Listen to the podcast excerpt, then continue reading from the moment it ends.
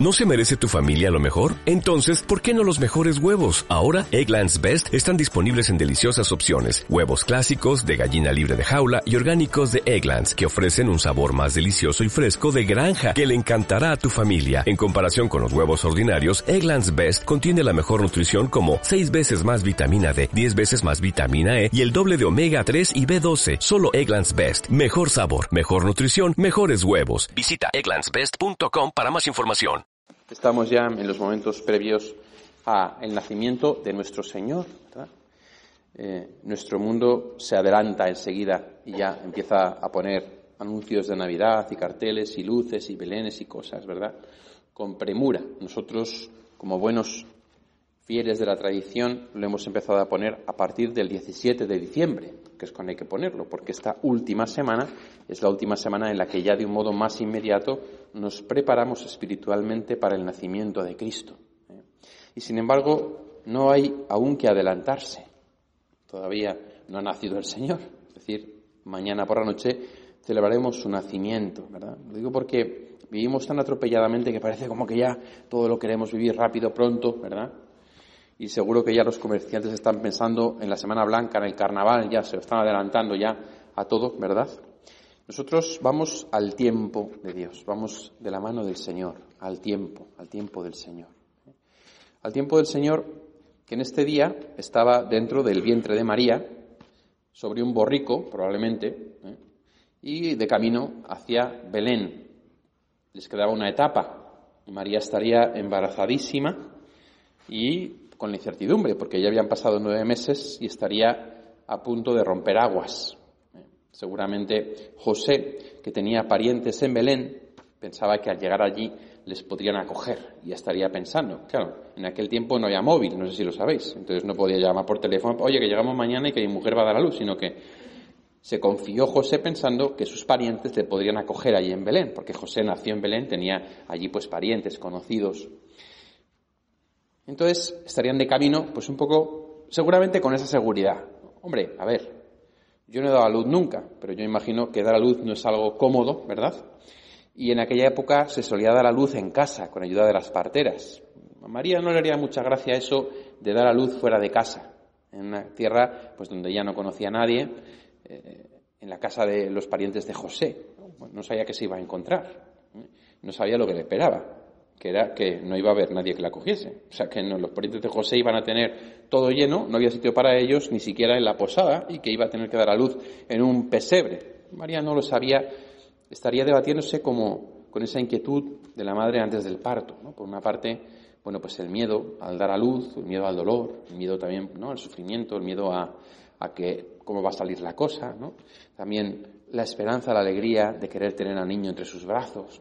Una esperanza extraordinaria porque sabía que ese hijo no era hijo de José, sino que era hijo de Dios, que le había sido engendrado en su seno por obra y gracia del Espíritu Santo. María, ¿cómo se imaginaría su parto? ¿no? imagínate que estás embarazada y que sabes que a quien tienes dentro es el Hijo de Dios.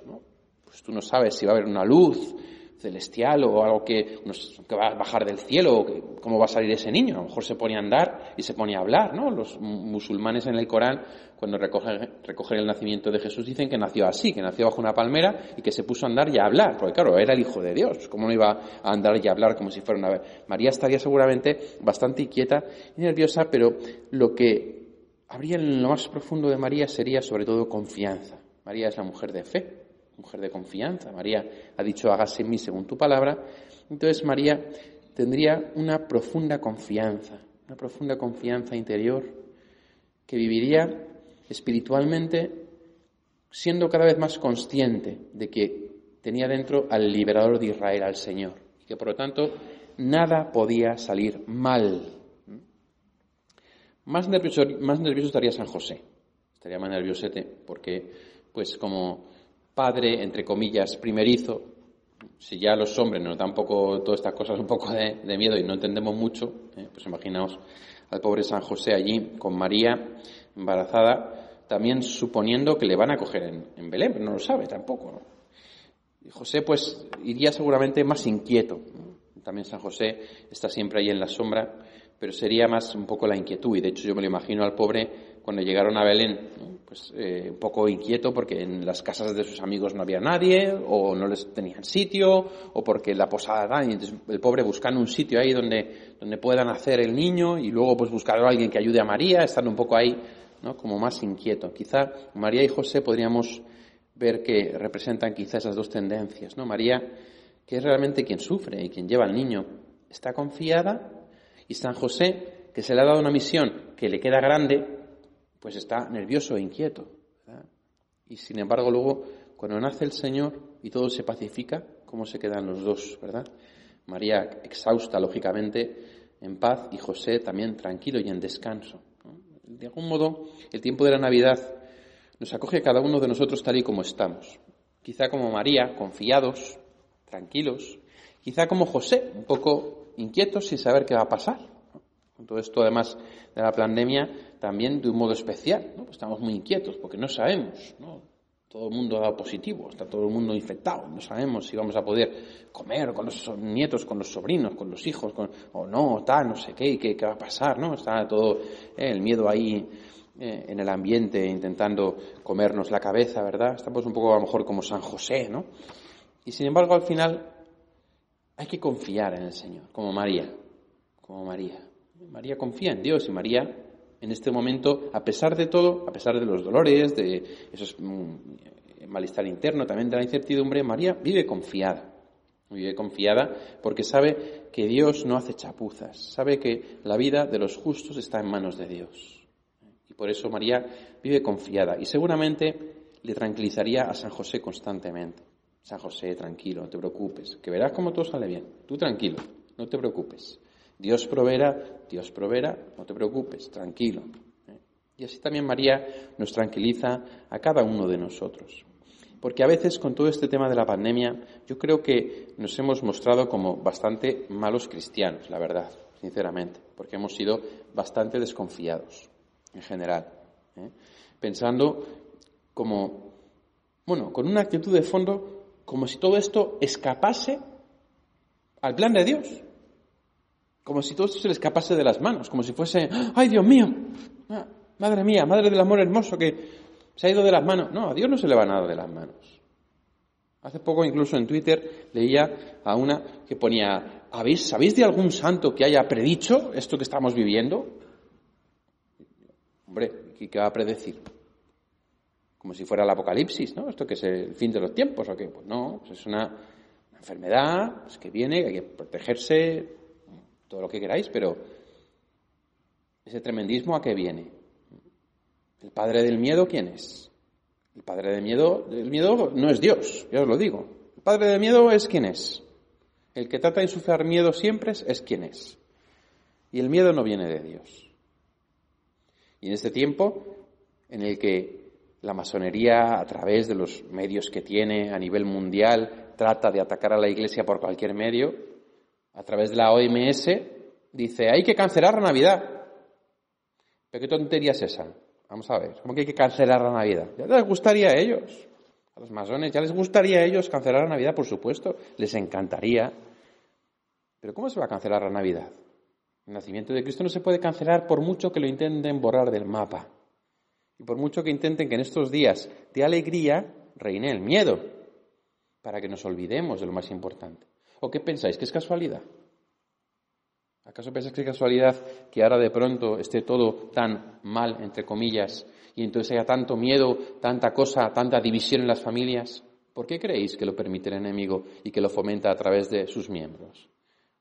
Para que estas fiestas de Navidad no estén marcadas por la alegría y por la comunión y por la fiesta del nacimiento de Cristo, porque no quieren que lo celebremos, no quieren.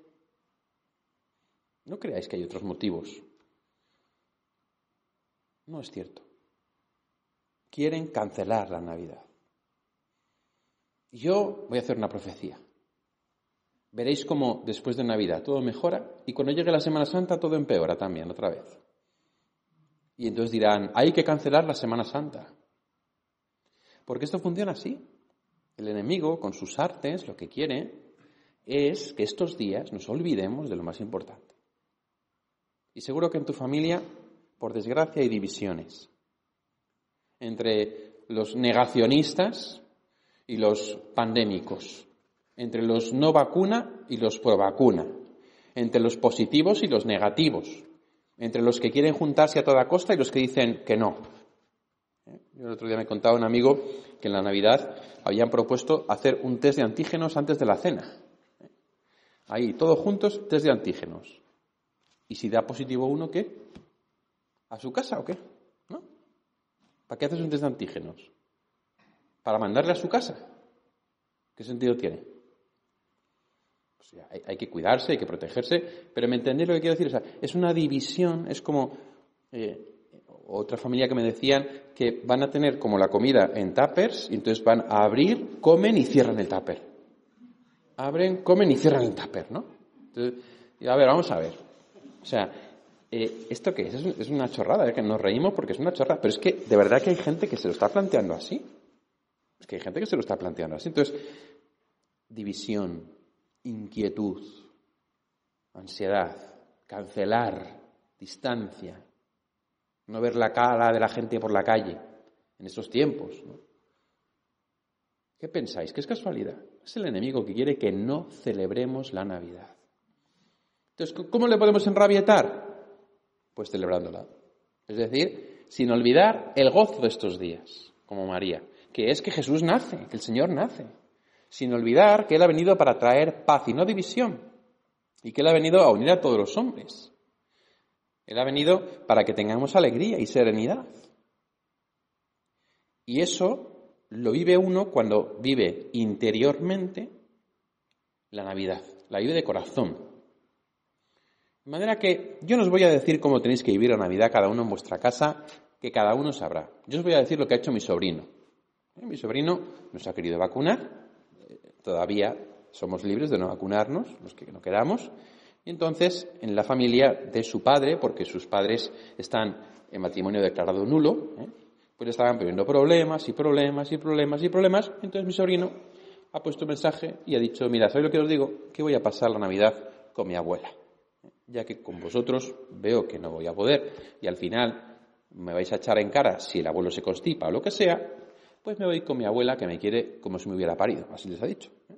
Y ya nos veremos en 2022. Y yo he dicho, pues mira, sinceramente, bien hecho, bien hecho. ¿eh?